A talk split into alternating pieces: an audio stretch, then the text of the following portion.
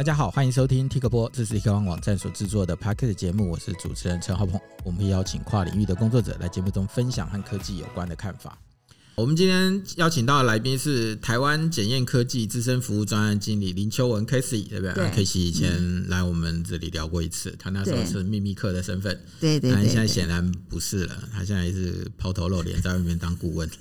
对，因为你知道神秘客做久已经不神秘了嘛，所以现在开始就是比较 freelancer，但是也协助 SGS 做一些专案。我们今天要谈的主话题，其实主要是在节能减碳呐、啊，就是说、哦、就是。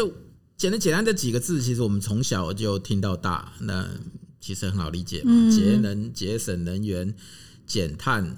以前以前我觉得大家可能比较不知道什么叫减碳，现在可能觉得减碳、减少碳排放。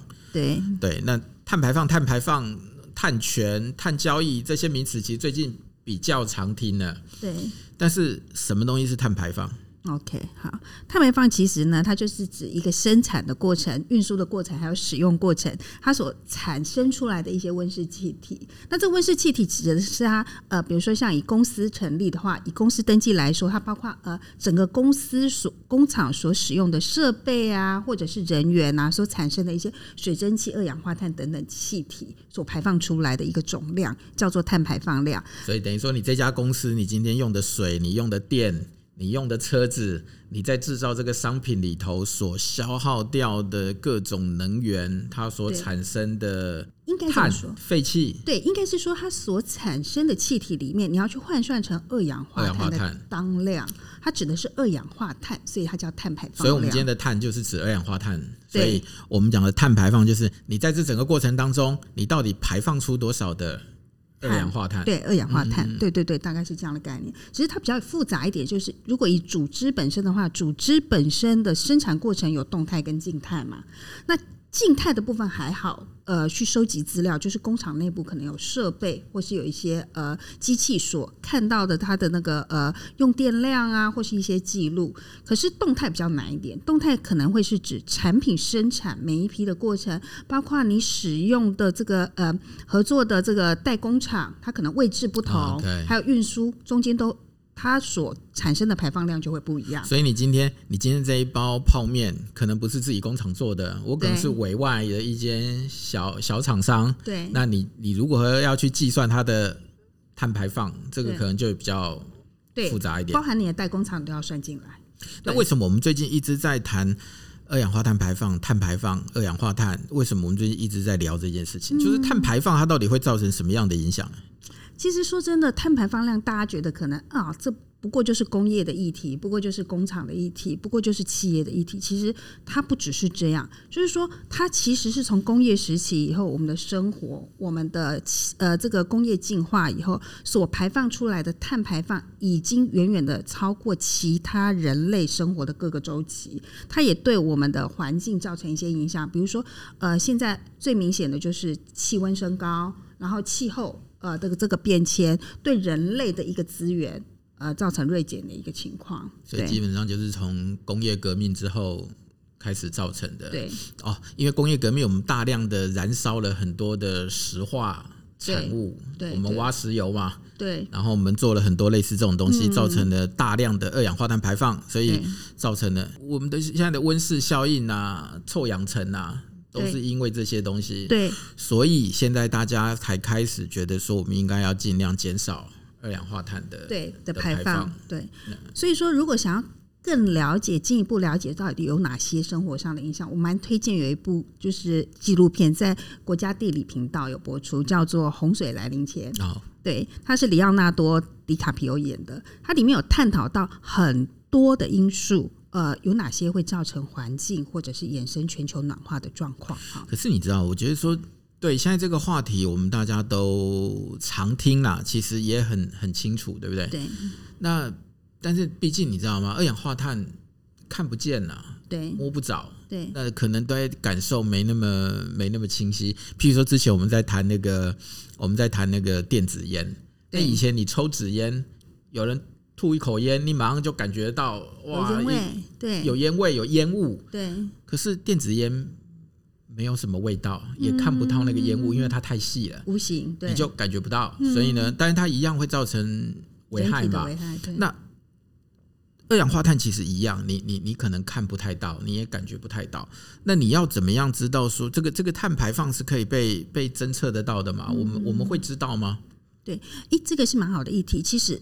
它的确无色无味，你没有办法被侦测到。可是它有一些方法论可以来去做一些盘查或者是盘点。比如说家庭用电好了，你每个月每两个月收到台电的电电单，好要缴费单的时候，它上面就会有写说，哎，这个月要缴多少电费？旁边有一小行字，就是本期的碳排放量。这是一个最简单的方式可以识别，因为台电已经帮你计算好了。可是如果企业本身的话，它就要从它的设备还有它的呃，这个呃用电度里面去计算出来换算，去换算这个二氧化碳的当量。那所以会面临两个问题：第一个是你机器设备的记录有没有做校准，仪器有没有校准，校准它是否正确？只要不正确，你的数据就不正确。第二个就是你的用电量，你的用电量如果可以使用节能的部分，那你就可以减耗。你的碳排放量大概会是这样，可是比较大的问题是，企业会搞不清楚哪些排放量要计算进来，所以它这个里面呢，在这一个碳排放量的计算，就是我们的碳碳盘查的部分，它有分三个范畴，那这个需要很精准的去厘清才有办法知道。那这比较偏向工业的部分，我就在这边不多说。你说一般人其实你看电费单可以看得到，它会有给你几行小字啊。对，你知道我看电费单只有一个感觉，每次要告诉你说你这期用电比上一期多多少，多多少或减多少，然后还跟你的同期同栋的住户比，我们家的用电量就比同栋的住户好像多了快百分之四十嘛。每次拿单子说，哎、欸，我们我们是我们这栋楼平均 用用用最多，对对对对，我们 想不到我是我们那栋楼的 碳排放的大户。是，但是你说如果针对一般的企业来说，它就会有更复杂的计算方式，计算方式，而不是说像个人这样就是简简单的用。用电量去换算，对，或者是其他的生活模式做换算。台湾现在有公司在专门做这种碳排放的检定吗？嗯，一般来说哈，我我大概稍微解释一下哈，因为你企业本身要先盘点，就有点像健康检查，你要先了解自己的呃这个碳排放的用量，你才有办法去做相关的查证。一般它的专业名词叫查证。那其实，在公单位里面，包括经济部哈、环保署。这边都有相关的平台，可以帮助企业输入相关的电费，或者是说天然气，或者是说其他能源类的换算方式。你说在经济部这边的网页上，对，你可以自己去输入一些资料，然后他帮你去做换算、估换算。对，所以但是这应该不是像你刚刚前面讲的那样子很精准，因为我可能要去看你用的机器啊设备。OK，没错没错，那就只是个大概啊。对对对，它是一个概论。那你如果真正要导入您刚刚说的检查，我们比较不称为检查，叫盘查。盘查是有国际标准，因为你今天盘查完以后，你的商品可能要外销到海外，它必须有一个国际性的标准或各国的一个碳的一个基准，所以它有一个盘查的一个原理原则以及报告书的产出。它比如说像 ISO 一四零六七跟一四零六四都是，六七是针对组织，哈。呃呃，针对组织的产品或服务来做碳足迹的盘查，那六四就是企业本身的温室气体，这两者。所以你现在去各各个不同的国家，他们对于说你要卖进来我国内的这些产品，它对于碳这个部分其实是有规定跟要求的。有，你必须符合这些相关的规定，对，你生产出来的东西才能够卖到我的国家里头去。比如说像欧洲在二零二六的部分，它就开始要收 CBAM 了哈。那这个部分呢，其实。呢它就会影响。对，CBAM 它就是呃，在欧洲的联合国这边，它有设定一个，就是只要各国进口到欧洲里面去，它会收一定的碳费。碳费。对，那碳费的部分呢，它就是呃，你付给这个公呃这个欧洲，那你才有办法把你的呃商品进口进去。那碳费呢，其实它可以相抵，如果你国内有收过，它事实上可以有一个相抵的机制。这就是为什么各国都开始要设定碳费了。所以这个东西变得说，你国际之间要有一个规范出来，大家才能够用这个东西去衡量嘛。对。那现在国际上有相关这样的组织吗？国际性有相关的组织，各国呃各地不同，欧洲有欧洲，美国有美国。OK 所。所以呢，它各国的呃呃这个。它的核定方式不一样。那我先说，国际常见的一个计价方式有两种，就碳的定价工具有两种，嗯、一个就是总量的与碳的交易来做一个管理，那它叫 cup and Trade。那另外一个是以价质量的碳税，就是 Carbon Tax，还有碳费的部分 Carbon Fee。那这两两种不同的是，前者是政府立案二氧化碳跟各类温室气体总排放量去制定一个限量免费的部分。那后呃，如果说呃你的受到管制的企业啊，它如果用完了这个许可的额度以后，你就去必须缴费。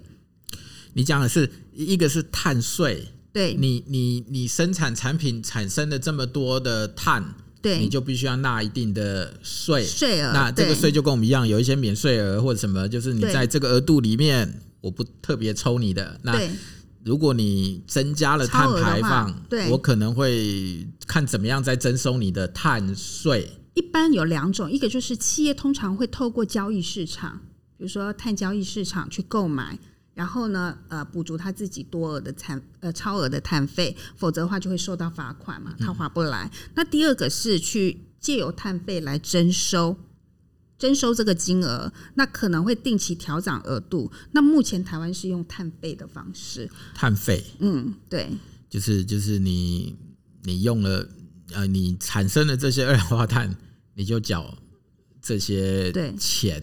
不过我补充一下，碳税跟碳费的不同。碳税是你被征收了以后，它会放进国库里面，不管各国都一样。那这个各国会利用这个碳税来做呃社会的一些福利或基础建设。可碳费不一样，碳费就是专款专用，我收了以后，我就是做可能是空呃这个呃。碳排放啊，或是降呃减碳啊等等相关成后气候基金的这些用途。所以，所以现在碳变成是一个可以呃，我说我们现在讲碳应该讲二氧化碳啊，对，它变得是一个可以被交易的，我怎么称呼它？商品、工具、嗯、碳权哦，权利，对，权利，对，就是所以等于说我今天我今天我这家公司我生产的比较多的，我我生产过程当中。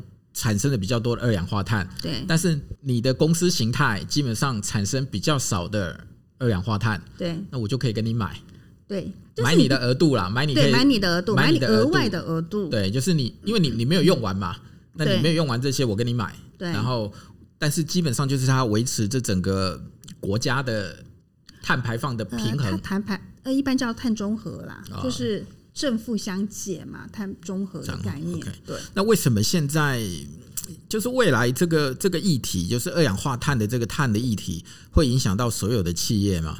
会哦，影响蛮大的。比如说像呃呃，我们这边很清楚知道，在国际间已经开始有所谓的绿色投资、绿色金融。就是呢，其实碳排放这个议题、气候的议题啊，其实是从金融业开始发起的。也就是他们未来呢，要针对企业本身有做这样的一个绿色措施，它的投资金额或者是贷款金额可以相对高。所以呢，企业本身它必须要举证自己做了哪些，比如说呃减碳的措施或节能的措施，或甚至能源或节水。那当你做的越多，那你当然相对你的绿色呃措施越多，你的贷款成数或是你的投资成数相对会高。那比如说我举个例子，我前一阵子有个顾问朋友，他们也是。企业小中小企业要去跟银行做贷款，那可是他们从头到尾没有做过任何呃 ESG 的相关议题，其中包括碳排的部分。那因此他们当呃在去年就没有办法贷下一定额度的贷款金额，已经是这样了，已经是事实了。对.所以我我的就是说，等于你接未来你的企业，如果你不在减碳的地方做点努力，你可能连贷款都会变得比较比较困难。对，因为因为这个。银行会 suppose 说你，因为你没有做这种减碳的相关的努力，所以你将来的产品可能会更难卖，对，或者你的你将来可能要被负担的税会更高，对，所以他会觉得说你这个企业经营是比较风险比较高的，风险相对高，而且这已经是不可逆的事实。以前是 nice to have。你可以做，可以不做，对你有加分。可是现在事实上，它已经是 must 的，嗯嗯嗯嗯，因为对内的话，你是你企业本身，因为电价开始上涨了，你的成本可不可以降低？所以呢.对内它一定会有一些成本降低的 issue。可是对外，包括供应链管理 supply chain 的部分，你的品牌要呃这个给你订单之前，他一定会看你的碳排放量，或是你 ESG 的做法，或者是说你未来要去上市柜的时候，也会被看这样的 report。你知道，你这个你这个你这个话题就让我想到以前抽烟的人哦，随时都可以抽。后来就被限定在一定的区域里头，对，不对？然后那个香烟越来越贵，对，对，就是好像有点类似的概念，就是以前好像不太注重什么碳排放不碳排放，但是现在就必须要求你做到了，嗯、你才能够贷到款，没错。那如果你不做，哇，你将来可能就会处处受限，可能可能产品会有些地方你会不能够卖，对，然后银行你会贷不到款，对。所以以前是说啊，你最好要做了，做了对你比较好。现在看起来就是说，你一定得做了，不做你可能会将来越来越难活。没错。那台湾现在有有办法可以进行碳交易吗？或者是哪里可以进行碳交易啊？嗯，目前没有，但是在四月二十四号的时候，台湾有公告啊，就是在碳碳权交易所呢要在七月成立。那七月成立之后，它初步是因应那个 CBAM，就是呃欧盟这边它进口的商品，台湾进口的商品所做的一个交易标的，所以主要会针对国外的标的来进行交易。Okay, 所以你看我们现在在谈这些，听起来你知道都很很很很很高。很高层，好像感觉都是大企业，对对对，大企业应该要，好像跟你没关系，对，公公 就是跟一般人跟中小企业好像 是关系不太大嘛。对，那这跟中小企业他们的关系到底是什么呢？那因为中小企业，我刚刚有先提到，就是可能跟他呃，如果他是代工厂，或是他要接受大型。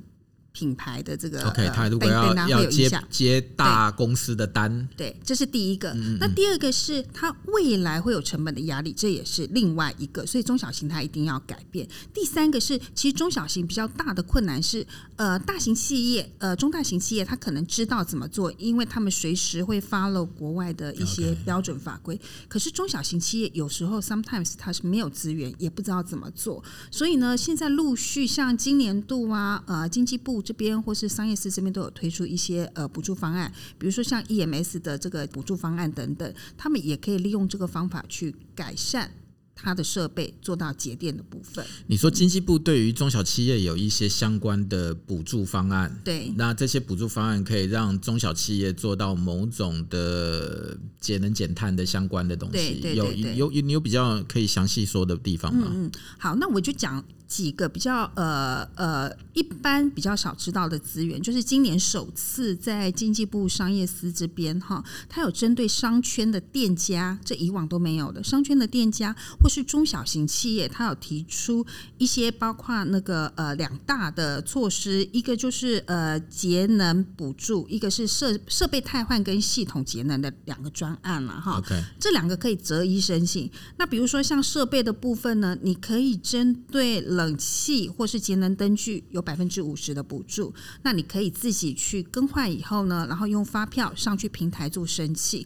那特别注意的就是说，灯具跟这个设呃冷气设备呢，它是一个呃银灯只能申请一笔，所以你如果同时更换，你就要在一次申请完才有办法做补助。反正简单的讲就是呢。经济部现在有一些补助的方案，那你可以去把你店里面的冷气跟灯具可以换成一个比较节能减碳的机型，没错。那政府基本上会补助你一些费用，让你协助你做到减碳这件事情。没错。因为你未来的电量也会减少，只是要特别还要提醒一下，就是灯具的部分，它就是只补助灯具，所以呢，如果你单买灯泡的话，这个地方是没有补助的，就不能不能只换灯泡。对对对对对。那这个大概就是说，中小企业自己可能也要稍微注意一下相关的议题啦，因为你的合作厂商可能会来要求你要做到这件事情。如果有需要的话，他们也可以上去呃经济部商业司的这个官网里面，它会有一个联络电话可以去查询。OK OK OK。那大公司，就你知道这些大公司为这些减碳都做了什么？有什么案例可以、嗯、可以让大家了解一下的吗？嗯，蛮多的。我先举 IKEA 好了。IKEA 呢，其实它早期就已经开始。你会被人家纠正，人家要说你要念 IKEA。对，没错。毕业证明乎。好，IKEA，IKEA 哈，IKEA 呢，它也开始做转型。比如说，它开始有办公家具的租赁。你可以不是去买断.你可以用租赁，让这些家具可以回收再利用、再贩卖。那第二个是它里面的餐厅开始大量使用蔬果或者是未来肉的贩售，所以在国际间它也大幅降低。他讲的未燃肉就是素素肉啦，就是就是，啊，我这这你知道，我真的很难很难。很难用很好的方式解释它，因为它的名词有太多了。没错，有植物肉，对对对，对，有未来肉，对，有什么？看你怎么称呼它。对对对对，它有非常多，但基本上就是用。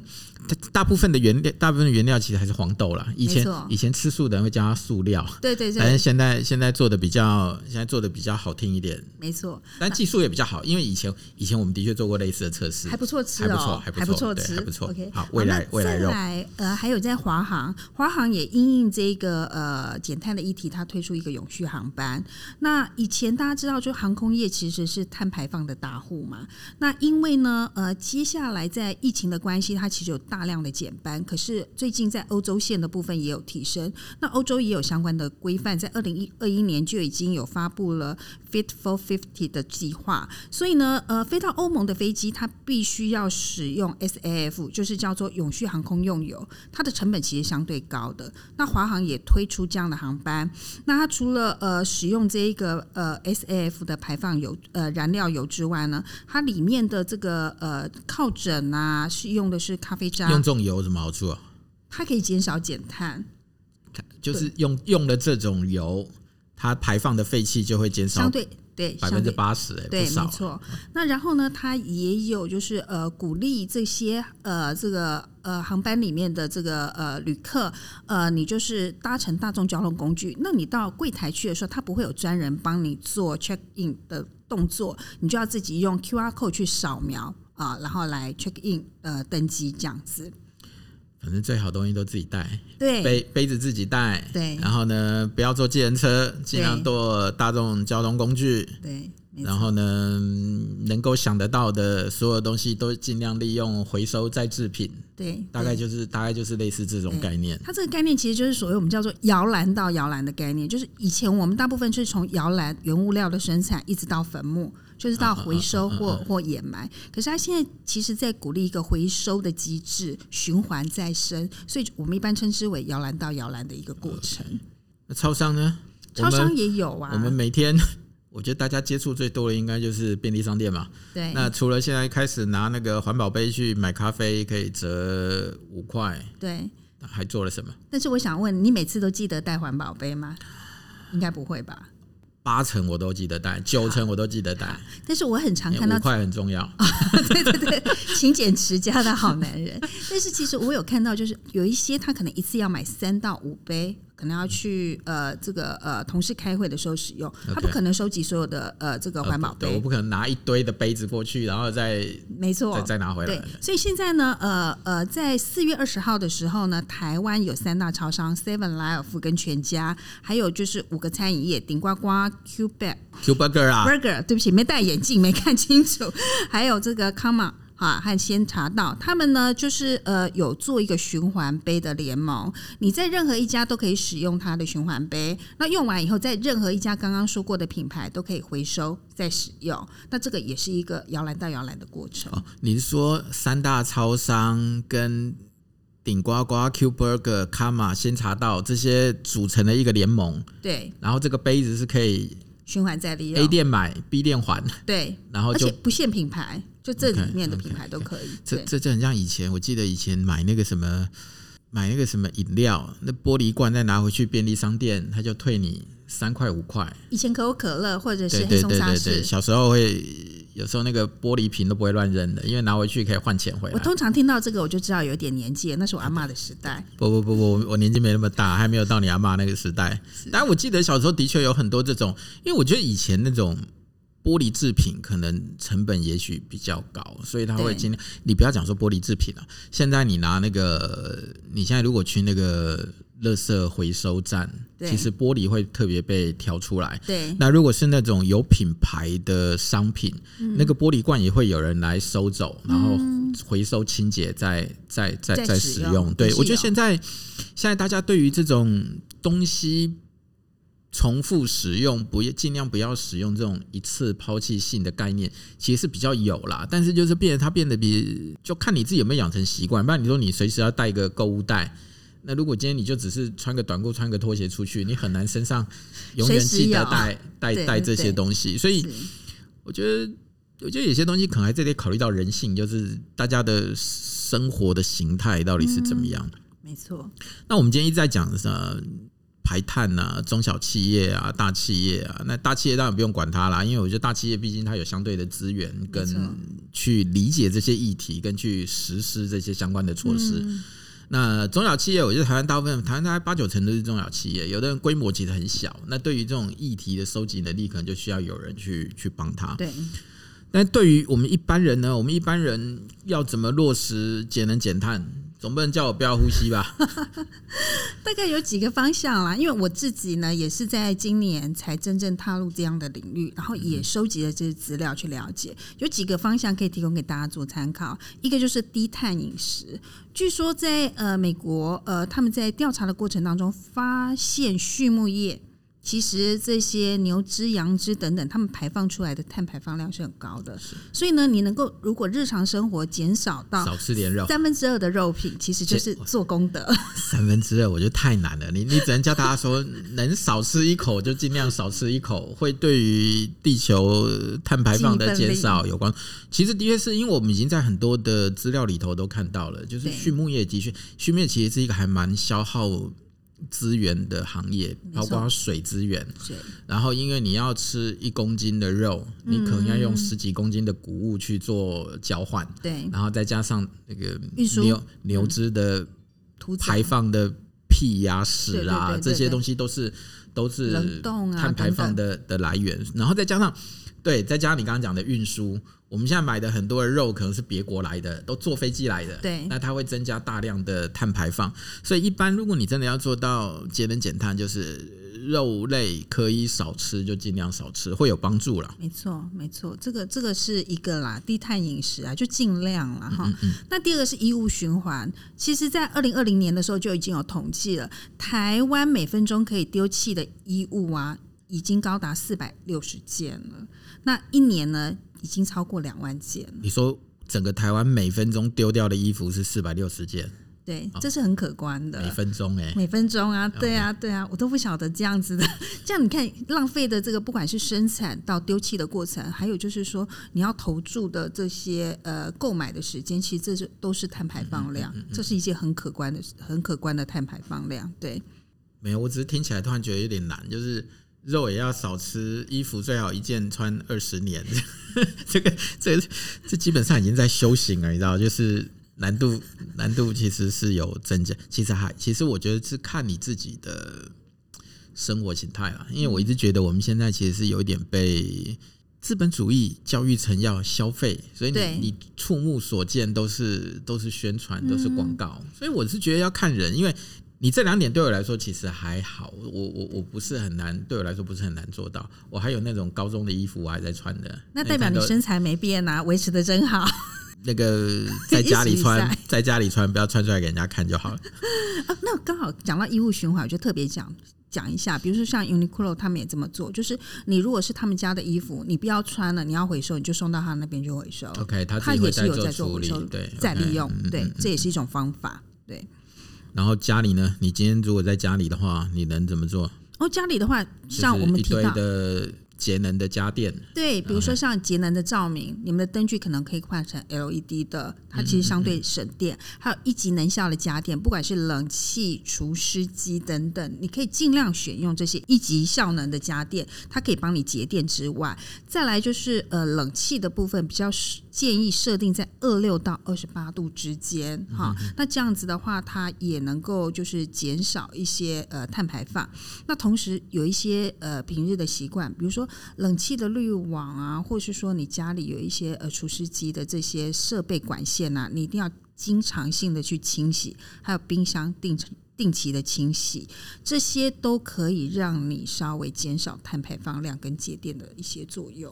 剩下基本上应该就是我们平常都已经宣传很久，你大家也都听到了，叫你什么尽量多坐大众交通工具啊，对，然后出去的时候就自备什么环保环保餐具之类的，就是你尽量不要使用那种用完一次就得扔掉的。那因为在整个制造这些商品的过程当中，它也需要消耗。能源产生二氧化碳。对，那当然也可以，就是说你出去购物的时候，尽量选择有呃回收、环保、绿色相关的标章，这也是一种生活的方式的选择。对，OK，好啊。那今天我们对于碳排放有了一点初步的理解。其实我还蛮想知道的东西是碳足迹啦，就是碳足迹这种东西到底是怎么被。被被算出来的，它是它是怎么计算的？嗯、那我们下次有机会，我们再找人来聊一聊。OK，来来来，最后对于节能减碳，你还有什么要跟大家讲的？嗯，我觉得就是呃，其实这是人人的事，也不只是大企业或者是中小型企业或店家。那如果有可能的话，大家都尽可能尽一份心力。现在要求的就是，到底是地球会先灭亡，还是人类先灭亡？那在这过程当中，我想我们尽力在每个人尽一份力，让地球可以活得更久。谢谢。我觉得地球还没灭亡之前，你的荷包会先灭亡。好了，我们谢谢 Casey 今天的分享，谢谢谢谢大家今天的收听。